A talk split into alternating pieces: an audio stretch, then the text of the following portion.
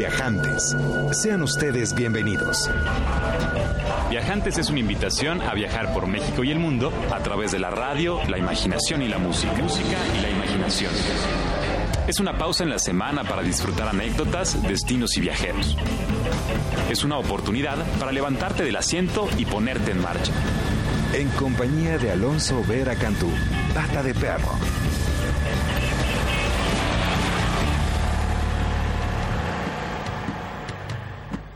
Muy bienvenidos, muy buenas tardes, queridos viajantes. Es un verdadero privilegio estar transmitiendo para todos ustedes completamente en vivo desde Mayorazgo 83, aquí en la colonia Joco. Y bueno, un sábado más, un sábado muy especial porque estamos a punto de celebrar una de esas festividades que se podrían considerar como mundiales, porque hay diferentes eh, entidades que celebran el amor y la amistad de diferentes formas. Y aquí en México, por supuesto, nos encanta ese día que se llena de flores y de regalos y de globos y de besos, que será la próxima semana, el día 14 de febrero, se celebra el Día de San Valentín y aquí en Viajantes, que es por supuesto un espacio en donde nos gusta celebrar la diversidad que resguarda y manifiesta el planeta, nos encantaría platicarles un poco sobre la leyenda de los orígenes de esta celebración que la semana que entra estará inundando las calles de México, como les comentaba, de besos y de amor. Y hay varias, varias leyendas con respecto al origen de esta celebración del Día de San Valentín. Eh, una de las más nombradas es, por supuesto, la leyenda del obispo enamorado, que tiene su origen en el Imperio Romano del año 270 después de Cristo, más o menos en la época del emperador Claudio II, una época de mucho esplendor para el, imperio, en donde por supuesto las ideologías y las creencias de la Iglesia Católica estaban ya siendo eh, muy importantes en la vida cotidiana para los romanos, y en ese entonces el emperador prohibió a los jóvenes casarse y vivir en matrimonio porque pensaba que los hombres solteros tenían mayores motivos y razones para ir a la guerra y aquellos que estaban casados pues podían estar pensando en casa. Entonces decidió prohibir los matrimonios de los jóvenes y había un obispo llamado Valentín, San Valentín por supuesto, que se rebeló y comenzó a casar a las parejas jóvenes en secreto. Muy pronto fue encarcelado y el emperador lo mandó ejecutar precisamente el 14 de febrero y según se dice la leyenda se plantó un árbol de almendro junto a la tumba de Valentín y las flores del almendro, las flores rosadas de este delicioso árbol simbolizan el amor y la amistad y los restos mortales de San Valentín se conservan en la Basílica de San Valentín en la ciudad italiana de Terni. Cada 14 de febrero se celebra un acto de compromiso por parte de diferentes parejas que quieren unirse en matrimonio el año siguiente y pues se considera auspicioso hacer saber al santo el deseo que uno tiene por comprometerse con su pareja. También hay otras formas de celebrar el día de San Valentín alrededor del mundo. En China, por ejemplo, el hombre envía rosas a su mujer. Cada número de rosas tiene un significado especial. Se dice que si envía una sola rosa, el mensaje que está queriendo compartir, eres mi único amor. Se dice que si envía 11 flores, está diciéndole a su pareja que es su favorita. No sabemos entre cuántas. Y si le envía 99 flores, dice, te prometo amor eterno. Y ya si le envía 108, es la invitación a casarse con esa persona. Así que si recibe 108 rosas este 14 de febrero, checa bien de parte de quién son para que es mucha. Aquí dice nuestro productor que es mucho dinero, 108 rosas. Pueden ser dibujadas, maestro Enrique, no tiene que ser comprado. Y también en Dinamarca se acostumbra enviar a los seres queridos flores blancas llamadas gotas de nieve. En Croacia es costumbre regalar un corazón llamado licitar en la fiesta de San Valentín. Es una especie de bizcocho en forma de corazón pintado con colores muy vivos que se adorna con dibujos y un letrero que dice te regalo mi corazón, mira quién está dentro de él y en el centro del bizcocho se encuentra un pequeño espejo para que quien lo reciba vea su imagen en él y antes de que derramemos miel en este espacio que está dedicado al viajero, al viajante, vamos a compartir la frase del día que es amar no es mirarse el uno al otro, es mirar juntos en la misma dirección. Eso nos comparte el creador del Principito, escritor y aviador francés, Antoine de Saint-Exupéry. Y bueno, vamos a empezar en forma este programa. Hoy vamos a viajar por uno de los destinos más apasionantes del planeta en compañía de mi querida amiga Bárbara Jackson, representante del estado norteamericano de Arizona. Y por si fuera poco, va a estar también con nosotros los integrantes de la banda Nabucenco, Muy buena música, buenas recomendaciones y todas las nuevas de México y el mundo para los viajantes. Te recuerdo que el teléfono en cabina es 560-10802. El Twitter del programa es arroba viajantes. Imer, muchos saludos a quienes nos escuchan desde Arizona a través del www.imer.gov.mx. Mi nombre es Pata de Perro, también me conocen como Alonso Vera y mi oficio es viajar. Así que a viajar viajantes por medio de la radio, la música y la imaginación.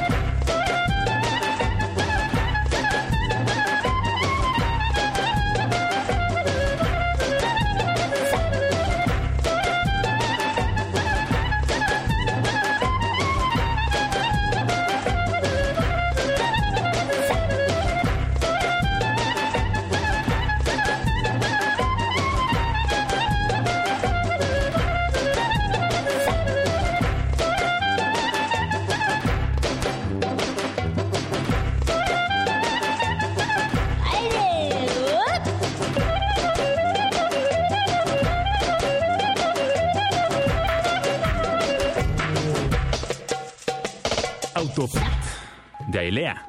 El disco es Café Svetlana. Aelea Durkovsky, macedonio, que reúne a integrantes de diversas bandas de los Balcanes, de Grecia y de toda Europa del Este. Autoput, que es conocido como la autopista, en donde se inspira a uno, sobre todo cuando anda en el camino, haciendo esos viajes, esas travesías que el automóvil permite.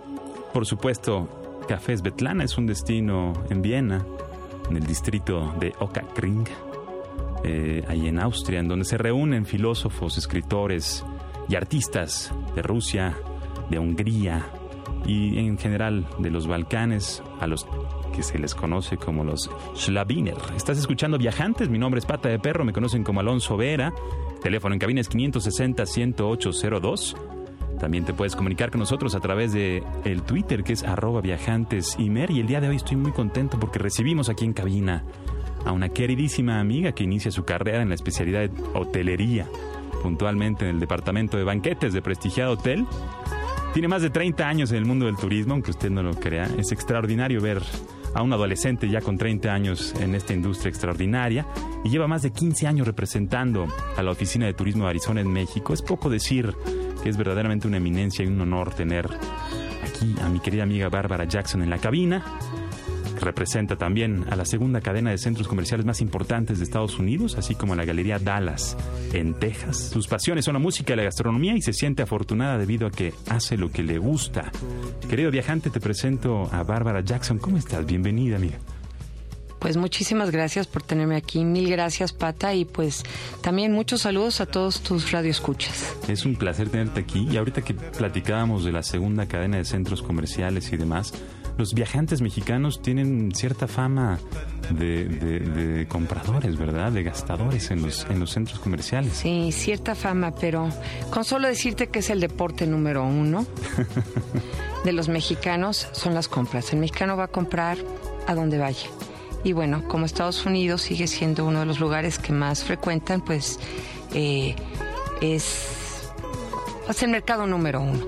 O sea, no solo eh, gastamos nada más, esto es un dato interesante, el 40% del presupuesto del mexicano lo eh, destina a las compras. Preferimos dejar de comer, dormir en el parque, antes de escatimar en esas compritas. Y por supuesto, bueno, Texas como uno de los grandes destinos para las compras en, la mente de los mexicanos, ¿verdad? Sigue siendo uno de los destinos importantes. Sin duda alguna. Eh, Texas yo te diría que es, si no el primero, está entre los tres primeros destinos donde va el mexicano específicamente a las compras. que es diferente a otros a otros a otros estados. Y bueno, yo represento a Galería Dallas, que es uno de los principales yo te diría el principal eh, centro comercial en esta ciudad de Dallas, que por cierto Dallas está hermoso, ha crecido muchísimo como ciudad, está, está hermoso y el centro comercial, pues bueno, excelente. Yo hace tiempo no, no tengo el, gusto de visitar Texas y, y, ahorita hablando de centros comerciales recordé la anécdota del, origen del concepto de un centro comercial eh, nace, si mal no recuerdo, en el siglo XIX en Bélgica eh, un sociólogo desarrolló este modelo en las sociedades que estaban cada vez más esparcidas, digamos, con, suburbios más que, más que espacios centrificados, y decidió que era importante construir espacios en donde la sociedad pudiera reencontrarse y pudiera no solamente tener una actividad eh, de intercambio comercial, sino además que hubiera actividades sociales, culturales y recreativas. Y el desarrollo de este modelo, pues parece que llegó primero a los Estados Unidos de Norteamérica, en donde en una época en la que vivía como un auge tremendo la industria automotriz, en sinergia con el gobierno y el desarrollo de estas grandes carreteras que aún al día de hoy se disfrutan en pleno, y esta, esta distribución, digamos, de, los, de, la, de la concentración eh, urbana, ¿no? esta redistribución, digamos, de las ciudades a, suburbios, pues permitió o hizo que fuera fundamental el desarrollo de centros comerciales para pues fomentar que, como individuos no viviéramos aislados totalmente, sino que pudiéramos encontrarnos, ¿no? Ya la connotación comercial y demás, bueno, pues ya son evoluciones que cada espacio o cada destino ha encontrado.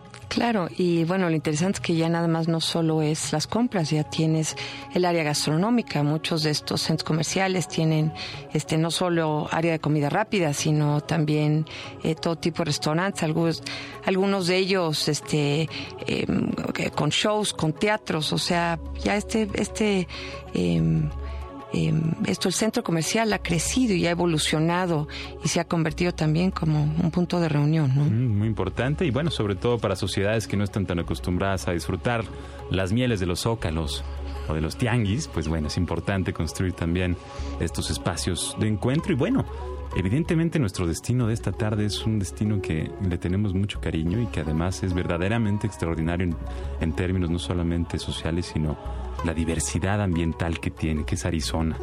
Platícanos un poquito, preséntanos Arizona. quién es Arizona? Mira, Arizona, yo te puedo decir que es un destino fuera de serie. Es un destino que lo que lo hace diferente es su belleza natural. Eh, ahorita vamos a platicar un poquito de, qué es lo que podemos encontrar en toda esa belleza natural, pero son de esos lugares que donde estés vas a poder vivir esa experiencia y esa emoción. O sea, por darte un pequeño ejemplo, el estado de Arizona es un estado que colinda con el estado de Sonora y bueno, compartimos el desierto. Y eh, algo que nos hace extraordinario es el amanecer y atardecer todos los días. ¿Por qué? Porque estás en el desierto. Entonces los estos eh, yo es más, la semana pasada leía yo de uno de mis colegas que decía, voy rumbo al trabajo y posté una foto y dice, esta es la razón por la que yo vivo aquí. Y posteó obviamente una foto con un amanecer verdaderamente de de fotografía de postal en rojos, naranjas, eh, azules y de veras, y esto es algo de todos los días. Y lo mismo podríamos hablar del atardecer. Qué maravilla. Yo recuerdo con esta imagen que nos compartes del desierto, eh, con esa misma imagen visité Arizona por primera ocasión. Yo tengo familia viviendo allá. Y, yo iba con toda la intención de vivir una experiencia desértica. Entonces llevaba mis, mis shorts y un sombrero y muy poquita ropa y pues lo necesario para ir a acampar. Y cuando empecé a explorar el estado de Arizona y dejé atrás los desiertos y me interné en el Gran Cañón y revisé las montañas nevadas y me encontré con bosques petrificados, mi concepto del destino cambió por completo y mi ropa se quedó cortísima, por supuesto. Pasé unas noches tremendas este, titiritando eh, en esa tienda de campaña, pero ¿Cómo es esta, esta imagen del destino que se le conoce como el estado del Gran Cañón, que va más allá incluso del desierto, que es el que nos suele recibir, ¿no? Efectivamente. O sea, la gente cuando piensa en Arizona normalmente piensa en el desierto, y le digo en parte es cierto, pero no es ese desierto árido.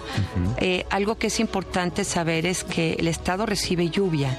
Entonces, en la primavera el desierto florece y es un desierto hermoso. No es ¿no? Por supuesto que tenemos también muchos cactus y, promovemos mucho todo lo que son los jardines botánicos y, los famosos aguaros, que, que, es el, ¿no? el cactus enorme que cada uno de sus brazos tarda 100 años en crecer.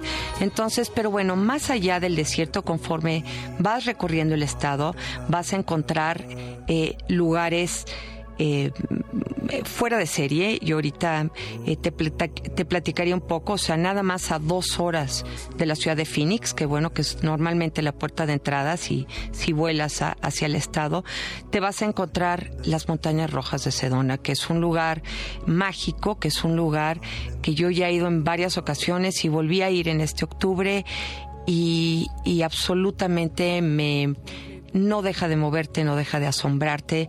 Es un lugar donde eh, no es por nada que aquí viven comunidades artísticas, aquí vive mucho de la gente que le gusta todo eh, lo que es la meditación. También es muy famoso por los famosos vortex, ¿no? Que son como estas energías que se mueven. Eh, y, bueno, es otra vez es un es un lugar mágico y de ahí este, nos podríamos ir, o sea, rumbo al famoso Gran Cañón, pero pasando por la ciudad de Flagstaff, que son un lugar de pinos. Aquí, o sea, estás y eso, nada más recorriste un par de horas y de repente te encuentras en unos eh, bosques de pinos ponderosa increíbles, donde en la época de invierno este, tenemos excelente esquí en nieve y, bueno, y en el verano pues también este, un lugar maravilloso donde también este, pasar y gozarla, ¿no? Flagstaff es una ciudad eh, bastante universitaria, ¿no? Tiene como una comunidad importante universitaria. Yo recuerdo haberla disfrutado como en ese tono pues más informal que Phoenix. Phoenix es una ciudad, este, ¿cómo, cómo, cómo describirías a Phoenix? Mira, Phoenix es la sexta ciudad más grande de, Estados Unidos. Es una ciudad que está muy dispersa, o sea, está en un terreno muy grande. Sí es importante, o sea, sí necesitas coche para irte de un lado al otro. Eh, aparte es eh, el, nada más el área metropolitana de Phoenix envuelve varias comunidades. Está Scottsdale, está Tempe, está Chandler, está Glendale.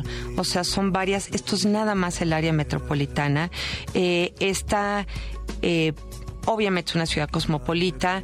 El área de Scottsdale es muy reconocida eh, para la gente que le gusta jugar golf. Tenemos 200 campos de golf en el área metropolitana. Para la gente que le gustan los spas, que están ahorita de moda, Arizona, no solo el área de Phoenix, Sedona, de la que acabamos de hablar hace un par de minutos, ha tenido el spa número 3 a nivel mundial ya por varios años. O sea, esto debido, o sea, que nos han eh, dado el honor varias, varias publicaciones. Em, entonces, regresando al, área de Scottsdale, también, bueno, está todo el área gastronómica y de shopping, pero yo te quisiera comentar de algo nuevo que tenemos en la ciudad que a mí me encanta. Ahorita mencionaste que una de mis pasiones de mi vida es la música. Tenemos un nuevo museo que se llama el MIM, Museo de Instrumentos Musicales. Eh, el museo tiene un poco más de año y medio y realmente es un museo fuera de serie. Eh, es desde la estructura, la arquitectura es maravillosa. Entras, hay, eh, tiene una sala para 300 eh, personas, pero bueno, con lo último de, de la tecnología. Pero bueno, lo que lo hace fuera de serie es que llegas y te entregan tus audífonos, no tienes control alguno y vas visitando el mundo entero. Vas a pues entrar por África. Y al momento que te paras enfrente de alguno de los países de África, tienes una, eh, una pantalla. Y al lado de la pantalla tienes los instrumentos musicales que son eh, de, este, de este país. Y el momento en que, en que estás enfrente, automáticamente en tus audífonos empieza la música del país. Entonces realmente el que tengas la parte visual pero que estés escuchando, que ahí te puedas mover y de ahí te vas moviendo de continente en continente. Eh, la manera en que se describe este museo es el museo más maravilloso que puedas escuchar. y es realmente eh, la gente que vaya, les recomiendo que, que vayan y lo, lo vivan, eh, porque es un lugar realmente fuera de serie. También, bueno, también van a tener cosas como el, este, el piano de John Lennon, la, una de las guitarras de Carlos Santana, pero esa experiencia de vivir la música y la tradición de los países a través de la música es una experiencia maravillosa. Qué maravilla. Y de hecho, otro de los destinos importantes cerca de Phoenix, o relativamente cerca de Phoenix, es Tombstone ¿no? Este, este espacio que ha sido inmortalizado por las historias de vaqueros, en especial los hermanos Earp, tanto Virgil como Wyatt Morgan y Warren, y por supuesto por su música, que está al sureste del estado, es como el lejano oeste, y de ahí, eh, bueno, además del, del, Monumento Nacional del Zaguaro, que es este hermoso cactus gigante del cual nos platica Bárbara, que tiene sus brazos levantados y que resguarda agua durante días y días y días y que se hinchan con esas y meses y hasta años, que se hinchan con las lluvias.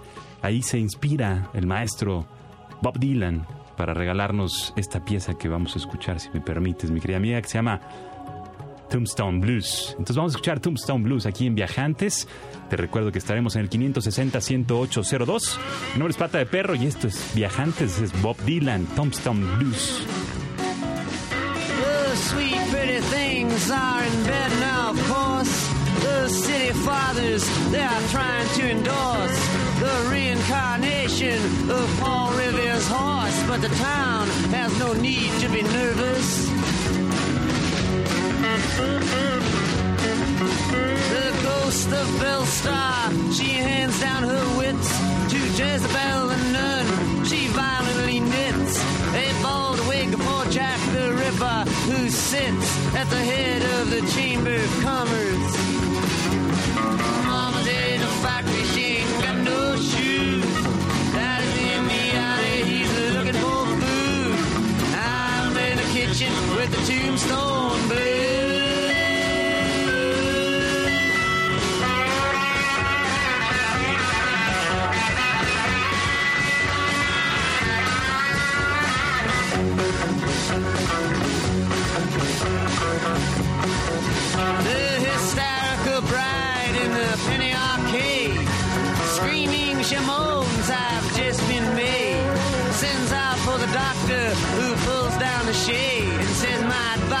To not let the boys in. Then the medicine man comes and he shuffles inside. He walks with a swagger and he says to the bride, Stop all this weeping, swallow your pride. You will not die, it's not poison.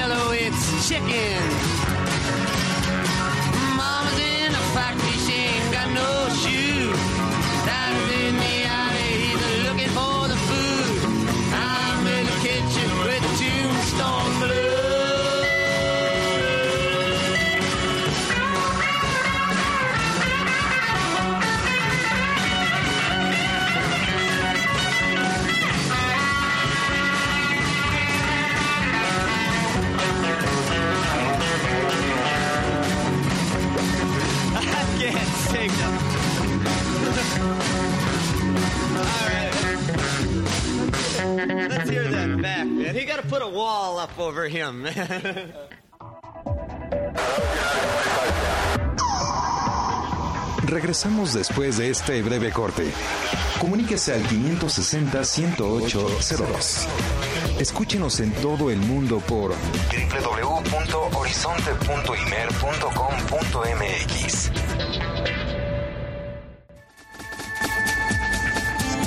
Regresamos con Viajantes.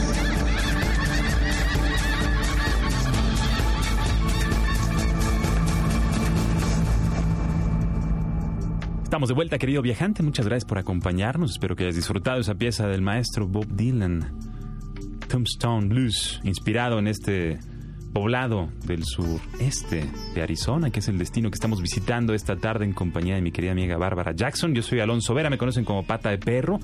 Esto es Viajantes y el Twitter es arroba viajantesimer. El teléfono en cabina es 560 10802. Nos va a encantar escuchar tus preguntas y tus comentarios con respecto a este destino, que es famoso sobre todo por este magnífico ícono geográfico, maravilla de todo el planeta, reconocido como patrimonio, por supuesto, de la humanidad por la UNESCO, que es el Gran Cañón. ¿Cómo te fue esa primera vez que viste el Gran Cañón, mi querida Bárbara? Mira, eh, lo que te puedo decir es que no hay palabras. Yo creo que de veras no hay una palabra que te pueda decir que exprese ese sentimiento de estar parado visualizando esta maravilla natural. Te realmente te deja sin aliento. Es es maravilloso y es maravillosa en cualquier estación del año, en la mañana, en la tarde, en la noche. Eh, depende de no el ir caminando y ir, bus ir buscando los diferentes miradores. Es un lugar donde pues realmente te conectas a la naturaleza de una manera única. Le estás viendo las entrañas a la madre tierra, ¿no? Es literal una especie de como de, de apertura, ¿no? A, a, al corazón de, de, la tierra. Yo recuerdo esa primera vez que lo vi, que también me quedé sin palabras. Y luego de pasar una tarde viendo cómo efectivamente cada segundo la luz cambiaba, las nubes iban, venían, el viento y era como, como, como una constante transformación del escenario y, también la sentía yo en lo personal. Y recuerdo haber estado tomando fotografías como para generar lo que llamamos un time lapse o un, espacio de tiempo fotografiado en donde a través de cuadros fijos puedes animar como recrear la escena. Y es impresionante cómo de un segundo a otro, literal, cambiaba por completo la, fisonomía, los colores, las texturas, las sombras, las profundidades, pero siempre estaba presente como este vértigo y esta emoción de ver algo verdaderamente inmenso, ¿no? verdaderamente imponente, y que tuvimos el gusto de caminar, pero que tengo entendido que también se pueden realizar expediciones a lo largo de, del río, ¿verdad? Que realizan navegación y que realizan algún... ¿Cuáles son las formas de explorar el Gran Cañón? Fíjate que maneras de explorar son muchas. Ahorita hablábamos, o sea, también tú y yo nos rebotamos al estar parados, pero también lo acabo de sobrevolar el mes de octubre pasado y también es otra manera de ver el Gran Cañón y de ver su inmensidad y de apreciar este esta majestuosidad de este, de este lugar, ¿no? Y bueno, tú también hablabas de, también hay, eh, lo puedes sobrevolar ya sea en avioneta o en helicóptero, pero también puedes bajar, lo que tú dices, y bajar exactamente a donde está el río y, o sea, ya sea acampar ahí, eh, también este, puedes hacer, eh, puedes pescar, puedes este, hacer el famoso rafting. Eso sí tiene que ser en temporadas específicas del año, pero eh, bueno, eso también disfrutarlo. Algo nuevo que también tenemos es, también ya renta bicicletas, ahorita que están tan nuevos, entonces también ya puedes agarrar la bici y, y bueno, precisamente para ir buscando todos esos recovecos y diferentes áreas para, para ver el Gran Cañón. Pues un poco de estadística, ¿no? El Gran Cañón tiene 365 kilómetros de largo, tiene un promedio de 16 kilómetros de ancho y 1.6 kilómetros de profundidad. Y bueno, algo también es que eh, el área más conocida es el área sur. El rim, que es como la orilla, hay dos, ¿no? Las más famosas son la parte sur y la parte norte. La parte, eh, lo que es sur, es un área protegida desde 1893, pero hasta 1919 fue cuando recibió el título oficial de Parque, Nacional. Y, y, bueno, eh, también eh, quiero comentar, habrá gente que piense o que haya escuchado del famoso Skywalk, que es la herradura, ¿no? Que está, fue hecha este, hace aproximadamente 3, 4 años con el piso de cristal. Esa está en la parte oeste del Gran Cañón. Entonces, si alguien la quiere visitar, está a 5 horas del Parque Nacional. Entonces, si es algo este ese esa área está un poco más cerca del área de Nevada. Pero bueno, hablando del Parque Nacional, eh, tenemos hospedaje dentro del dentro del parque. Eh, hay son siete lodges, hay eh, habitaciones aproximadamente, hay mil habitaciones y bueno, en la parte de afuera del parque también hay varios hoteles también, desde hoteles económicos, ¿no? Este, hasta hoteles moderados para poder también hospedarte ahí. La parte norte no está abierta todo el año, está nada más abierta aproximadamente del mes de mayo octubre por los fríos, porque ahí en esa parte norte sí en el invierno eh, puede ser un invierno, invierno muy crudo. Qué increíble, incluso este, pensando un poquito en la infraestructura y recordando mi propia visita, cuando estábamos llegando al atardecer, no estábamos seguros de qué infraestructura íbamos a, encontrar. No sabíamos si, si, llevábamos suficiente agua, si teníamos suficientes víveres, si estábamos bien arropados, sobre todo después de haber pasado una noche casi congelándonos cerca de Flagstaff. Y resulta que sí, la infraestructura del Parque Nacional es verdaderamente receptiva, verdaderamente amable para el, el visitante. Hay, hay un supermercado en donde puedes hacer tus compras, tus víveres, puedes comprar ahora sí que la comida y cocinártela tú mismo si ese es tu deseo en fuegos abiertos, en campamentos. Y puedes, por supuesto, esperar también en estos lodges que serían como hoteles campiranos, ¿no? Como hoteles este, rurales, digamos. Este, tipo y, cabañas. Lo que mencionabas, mil habitaciones, ¿era literal mil habitaciones o como Son 996 habitaciones que están dentro del Parque Nacional. Entonces sí son casi mil habitaciones. Y la extensión, que es extraordinaria, de 365 kilómetros. Efectivamente. Que sería la distancia más o menos de la Ciudad de México a la ciudad de Oaxaca. Así que si quisiera uno recorrer el Gran Cañón completo sería como peregrinar al magnífico estado vecino de Oaxaca. Es una extensión extraordinaria es una extensión extraordinaria. Y bueno, también algo para, para los que nos escuchan, eh, la gente que va en coche, eh, pagas 25 dólares, pero pagas 25 dólares por auto y también te dura ese pase por siete días. o sea, eh, el auto sardina aplica en el Gran Cañón. Efectivamente, Puedes sí. meter a toda tu familia en el automóvil compacto. Es una, así somos los mexicanos. De hecho, hay chistes de nosotros en diversas partes del mundo con respecto a la cantidad de mexicanos que sabemos acomodar en nuestros automóviles, ¿no? Y que por supuesto viajar en automóvil es una de las formas pues más accesibles en el estado de Arizona, pero también hay infraestructura de autobuses, ¿verdad? Y también tienen infraestructura de tren eh, o tren estoy completamente... Fíjate que, o sea, en tren lo que tenemos es, tenemos el tren de Williams, que está a las afueras de Flagstaff, y ese tren este te lleva hasta el Gran Cañón. Pero es más como una experiencia. O sea, te dura, o sea, el viaje dura aproximadamente tres horas, este, vas muy cómodo, pero también es parte como para las familias porque hacen, este, tienen un robo al tren, entonces suban los vaqueros y y hacen todo un espectáculo. Y bueno, también es muy famoso durante el invierno porque hacen lo que el famoso Polar Express, que bueno, está Santa Claus y Santa Claus está y los llevan a los niños al Polo Norte. Entonces, polar. exactamente el expreso polar que es que es maravilloso. Mucha gente del norte del país. Bueno, o sea, es muy difícil si no conseguiste boletos a tiempo, conseguir boletos para ese tren. Pero es otra de las maneras, pero es más bien eh, el tren más conocido es el tren que va desde Williams hasta el Gran Cañón. Y un poco más al norte, mi querida Bárbara, más allá incluso del Gran Cañón, para quienes tengan interés en explorar otros paisajes, pues casi casi inspirados en otros planetas, ya cerca de la frontera con Utah, que es vecino, ¿no? Efectivamente. Eh, ¿cu- ¿Cuáles serían las recomendaciones de esa zona al norte, en la frontera norte, digamos, de Arizona? Yo te comentaría, y bueno, que lo, ahorita que lo mencionas, fue parte de este viaje que te comento que hicimos, que fue uno de los viajes más maravillosos, la verdad, que he hecho en todos estos años, precisamente porque fue el visitar estas áreas. Nosotros volamos desde el Gran Cañón a Page, que Page es la ciudad, eh, el ciudad, pequeña ciudad que se encuentra eh, en al ladito de Lake Powell. Lake Powell está exactamente en la frontera de Arizona con Sonora. Y bueno, hablándote de lugares increíbles, ya que llegamos a Page, o sea, bajamos, fuimos a comer y a seis kilómetros de Page está lo que es el famoso Horseshoe Bend. Horseshoe Bend, ¿no? Es, es una curva del río Colorado, ¿no? Que se presenta en esta forma de herradura de caballo.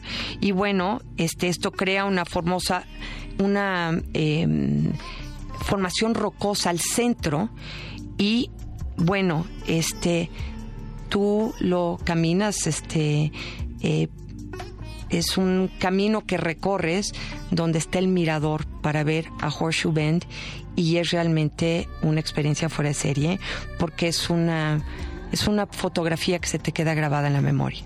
Está también por ahí una, un, un cañón muy famoso, ¿no? El cañón, ¿cómo le llaman? Del antílope. El antílope. El Antílope Canyon, de veras, a mí, este, yo había escuchado este cañón muchísimo, porque es un cañón muy famoso, porque es el cañón más fotografiado de todo lo que es el suroeste de los Estados Unidos.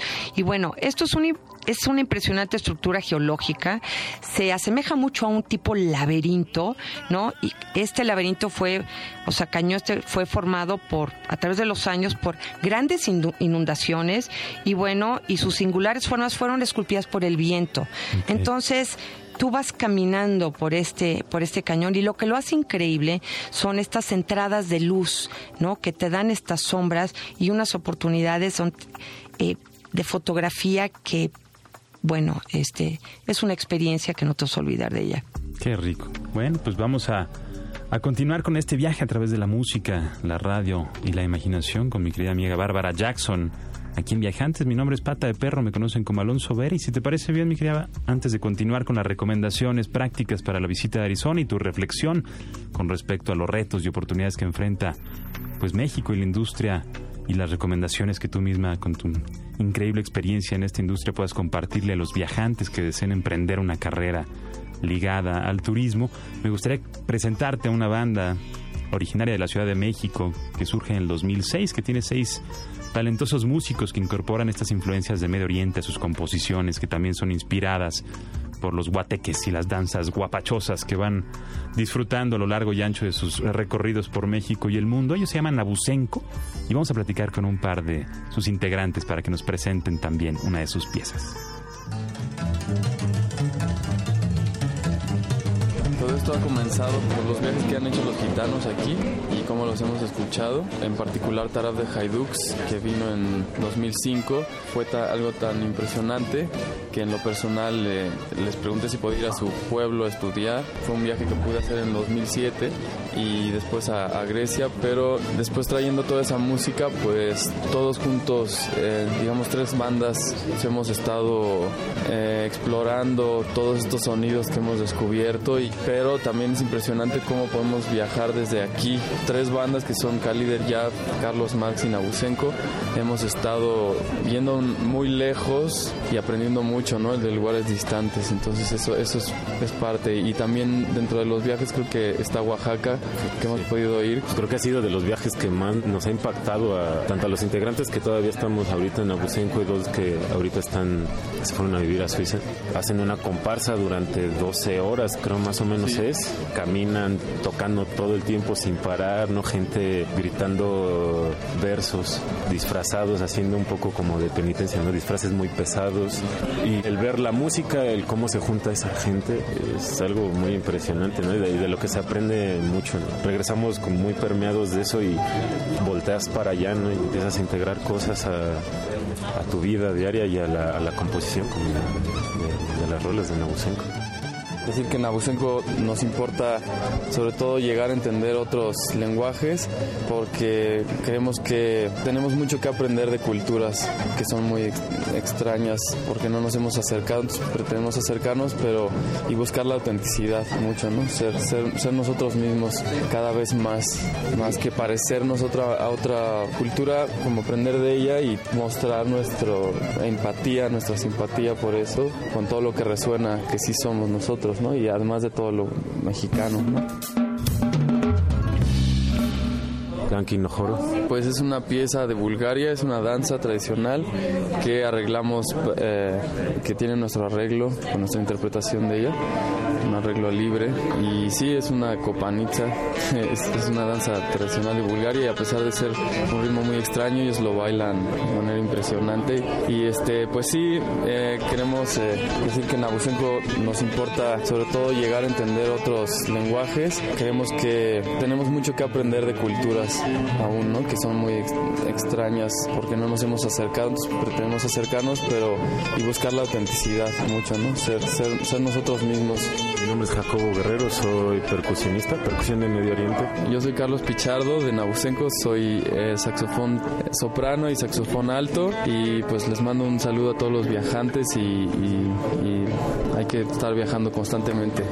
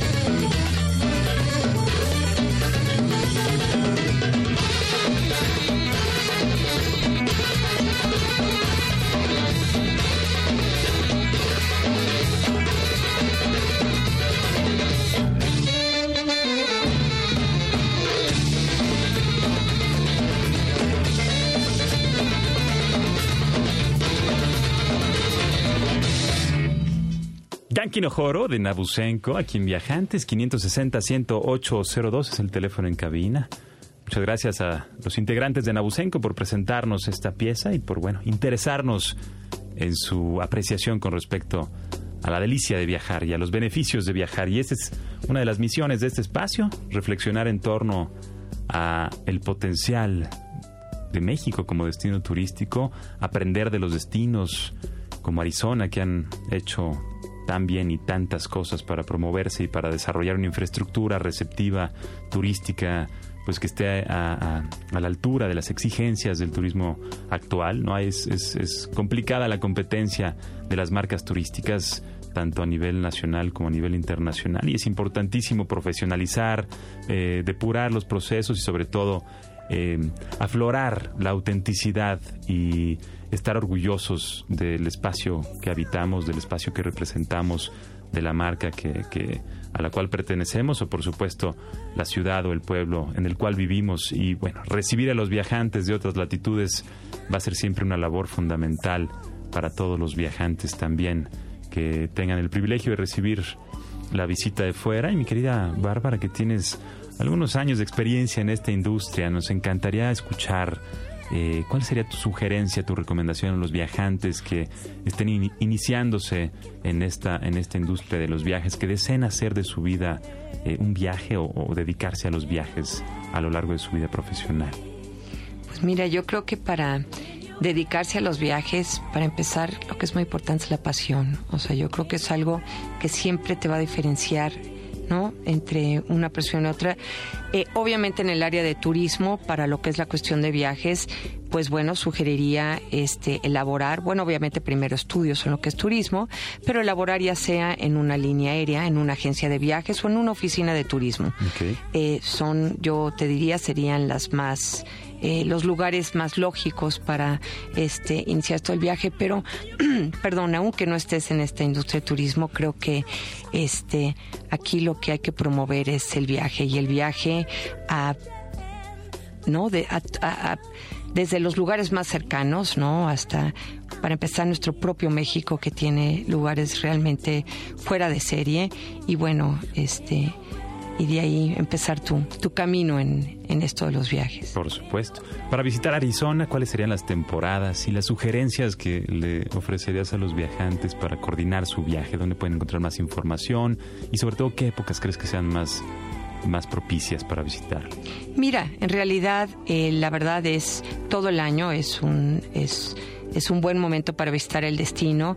Eh, sí te voy a decir que en lo que es el área metropolitana de Phoenix, eh, sí hace bastante calor en el verano. Lo que son los meses de julio y agosto son meses, pero al mismo tiempo la ventaja que tienes que en estas fechas vas a encontrar muy buenos precios en hoteles, porque como es temporada baja, ¿no? Lo que es el Gran Cañón, eh, eh, la gente que lo quiere visitar, en realidad ahí al revés, el verano sería una muy buena, un muy buen momento para hacerlo. Y bueno, obviamente también en invierno, aunque en invierno también hay nieve en Gran Cañón. Entonces, este, en lo que es el resto del estado, la verdad, este, yo te diría que todo el año. Pero bueno, así de temporalidad, yo creo que la mejor, eh, el mejor momento sería a partir de septiembre, entre septiembre y mayo. Perfecto.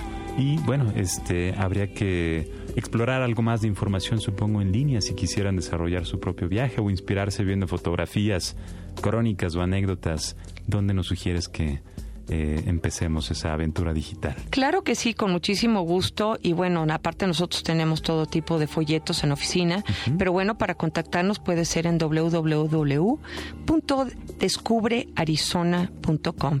Y bueno, ahí nos pueden mandar este alguna solicitud, porque nosotros también no solo fotografías y guías, sino que bueno, todo tipo mapas de carreteras, todo este tipo de información y material que necesita el viajero. Bárbara Jackson en Viajantes, es un verdadero privilegio tenerte aquí en cabina, amiga, y espero que, nos vuelvas a acompañar y que nos sigas compartiendo pues no solamente tus reflexiones y las nuevas de los destinos que representas, sino también tus sugerencias para hacer de esta industria en nuestro país algo cada vez más profesional, más competitivo, más auténtico y pues más benéfico para todos. Muchas gracias por acompañarnos. Al contrario, Pata, gracias a ti y bueno, gracias a los radioescuchas y bueno, los invito a que conozcan este destino, este destino que es un destino realmente fuera de serie. ¿Por qué? Por esta belleza natural. Qué maravilla. Descubre arizona.com y bueno, le agradezco muchísimo a usted, querido viajante, que nos escucha la semana que entra. Vamos a estar conversando con Miguel Torruco Márquez, secretario de Turismo del Distrito Federal, y nos acompaña también mi querido amigo y arquitecto Jacobo Zanella desde Querétaro para presentar el libro que realizó de los viñedos del centro de México. Una producción muy interesante, muy humana, de, mucho corazón y de mucha búsqueda de los placeres, de las experiencias que el camino le ofrece a los viajantes y una ruta pues, no muy conocida del centro de México, los viñedos de Querétaro y de Aguascalientes y de Guanajuato. Vamos a escuchar una última pieza, esto es de Woima Collective. Es un grupo alemán liderado por el saxofonista tenor Johannes Schleimacher, quien se inspiró en los ritmos africanos en sus viajes de Marruecos. Mi nombre es Pata de Perro, también me conocen como Alonso Vera y mi oficio es viajar. Así que a viajar viajantes por medio de la radio, la música y la imaginación. Hasta la próxima.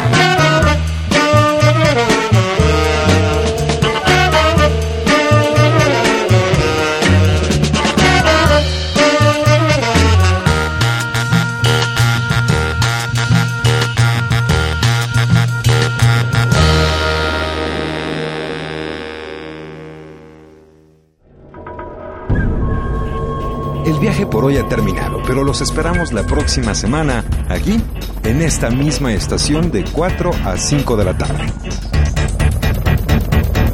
Viajantes. Es una producción de Radio México Internacional para Horizonte 107.9 del Instituto Mexicano de la Radio. Viajantes. En compañía de Alonso Vera Cantú, Pata de Perro. Viajantes es una invitación a viajar por México y el mundo a través de la radio, la imaginación y la música.